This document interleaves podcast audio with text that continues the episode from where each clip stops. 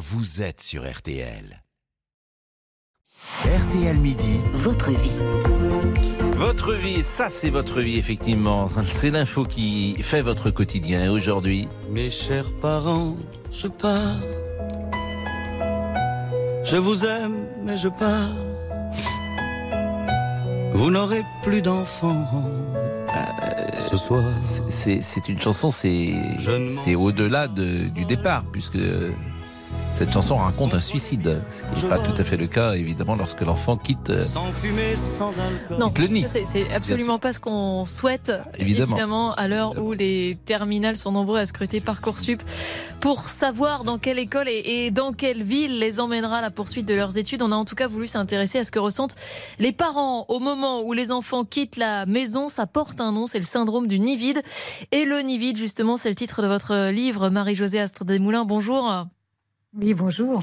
Ce syndrome du nid vide, euh, donc, comment se caractérise-t-il? D'abord, comment savoir si l'on en souffre? Hmm. Ben, D'abord, on se dit de toute façon qu'on n'en souffre pas parce qu'on a passé sa vie en fait à arriver à cet instant-là, à élever des enfants de manière à ce qu'ils soient indépendants, autonomes.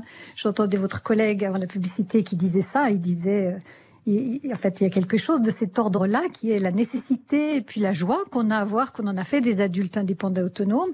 Puis tout à coup, il se passe un truc où on se dit, je suis super contente qu'ils partent et puis et ben on se sent triste, et puis on sombre, et puis on ne sait pas ce qui se passe, et puis on a presque honte de ça. Et là, on se dit, bah peut-être il y a quelque chose qui se passe, et peut-être c'est le syndrome du nid vide. C'est-à-dire ça peut cohabiter ces deux sentiments-là. C'est en fait le, le deuil d'une partie de sa vie qu'il faut faire. Est-ce que c'est comparable, par exemple, à, à un départ en retraite, à, à la fin d'une époque, en fait? Moi, je pense que c'est au moins au- aussi euh, sérieux et au moins aussi perturbant dans beaucoup de cas, Hmm. notamment dans le cas où sur ma génération, c'était principalement les mères. Aujourd'hui, j'espère qu'il y aura de plus en plus de pères qui passeront par là. C'est-à-dire le parent qui a euh, organisé sa vie en la centrant autour euh, du bien-être des enfants, surtout quand l'autre conjoint soit n'était pas là, soit ne faisait pas, on va dire, un travail parfaitement équitable, on va dire comme ça. Eh Bien toute l'organisation de la vie, elle est autour de ça. Donc il n'y a pas seulement l'attachement euh, émotionnel, affectif, mais il y a ça, une réalité, l'emploi du temps qui tout à coup, prof, des grands trous à l'intérieur, quoi. Plus de bazar dans la maison, enfin. Oui, puis il y a des équilibres perturbant. euh, qui changent, c'est-à-dire qu'il y a des parents qui ont parfois tout investi sur leurs enfants et qui se retrouvent euh, face à leur femme ou face à leur euh, mari avec une entente qui n'est peut-être pas parfaite, que compensait la présence de l'enfant d'une certaine manière, et c'est un nouvel équilibre peut-être à trouver. Ah ben ça c'est certain. Alors dans les couples qui existants, s'il y en a un des deux qui met plus longtemps à justement gérer ce, ce- ce changement, l'autre peut le ressentir comme une espèce de tristesse de son côté. euh, Je lui suffis pas ou depuis le temps qu'on attendait ça. Enfin, il y a- peut y avoir plein de sentiments comme ça. hein. Quant à celui qui passe par là, il voit même pas à quel point l'autre serait preneur d'autre chose. C'est compliqué. Ça, le couple doit se repenser souvent là. hein. Je suis d'accord, mais l'enfant, faut pas non plus faire peser sur lui une culpabilité, j'imagine, parce que l'enfant, il doit vivre, il doit devenir autonome et voler de ses propres ailes, comme on dit. Absolument.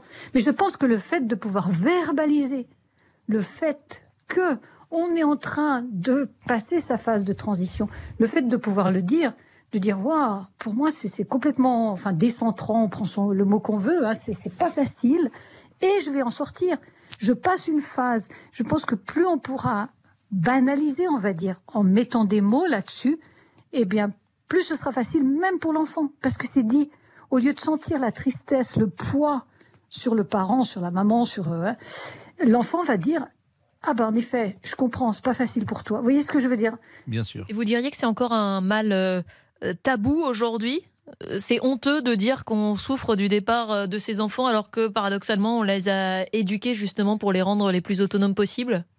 Moi je pense que c'est assez difficile. C'est d'autant plus difficile que c'est encore un truc qui est vécu principalement par les femmes, puisque les enfants qui partent, eh ben, on était encore dans des processus euh, familiaux assez centrés autour de maman prend soin des enfants. Quand même, hein, il faut le dire, c'est une réalité. Euh, donc, comme c'est principalement les femmes, je suis désolée de dire ça, mais c'est le 14 juin en plus, hein, c'est un peu la journée. Non, mais moi je suis complètement d'accord avec vous, c'est-à-dire qu'il y a une telle différence entre ce qu'on dit dans les médias et la réalité quand on demande dans les familles qui a amené euh, chez le dentiste euh, le petit garçon de 10 ans, ben dans 9 cas sur 10, c'est encore la mère et, c'est pas le père, c'est ça la réalité souvent des familles. Et parfois dans le dixième cas, c'est quand même la mère qui a pris le rendez-vous. Et parfois, effectivement, et, les choses changent, j'ai l'impression, beaucoup plus lentement qu'on ne le dit parfois. Mais c'est un sentiment. Bien sûr, bien sûr. Et je pense que tant que ça reste globalement un problème de femme, ben c'est souvent un tout petit peu minimisé. Hein, c'est un mm. peu du sentimentalisme. Donc la honte, je pense que la honte, oui, une forme de honte, de mal-être, de moi les copines, mes copines, qui, qui malheureusement, j'ai l'impression que c'était intéressant ce que vous disiez, mais que la liaison s'est coupée au moment où vous parliez de vos copines et on imaginait que vos copines sont tristes si elles, leur enfant quitte le nid. Bon, euh, vous avez de la marge, chère euh, Céline, parce que pas près de partir. Là, il, est, il, a du mal à sortir du berceau euh, déjà.